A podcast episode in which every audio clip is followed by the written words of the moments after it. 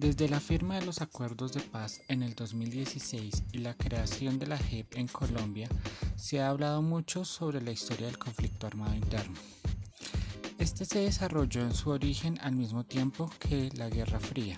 Sin embargo, sus ideales eran diferentes, pues los movimientos guerrilleros en Colombia nacieron como simples campesinos que se levantaron en armas para defenderse de los abusos del Estado colombiano. A pesar de eso, para fortalecer sus ideales recurrieron a prácticas ilegales como el secuestro y el narcotráfico para financiar su lucha. Esta fue tan grande que en la década de los 80 y los 90 el Estado se le vio obligado en permitirles hacer política.